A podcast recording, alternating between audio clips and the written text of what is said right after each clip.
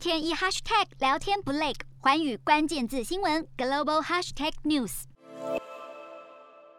马来西亚九十六岁的前首相马哈迪传出现在正在医院当中。马来西亚国家心脏中心表示，马哈迪预计将会进行完整的医学检查。他在过去就有心脏方面的问题，曾经数度的心脏病发，也曾经接受过绕道的手术。根据了解，马哈迪是马来西亚政坛数十年来的重要人物之一，曾经两度出任首相。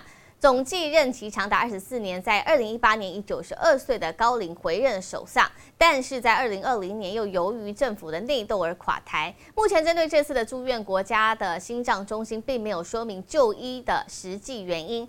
马哈迪的助手也拒绝透露更进一步的细节消息。四大公投，人民做主，民意风暴来袭，政府如何接招？锁定十二月十八日晚间十点，有凭有据看台湾特别节目，决战四大公投议题，独家剖析，就在环宇新闻 YouTube 频道直播。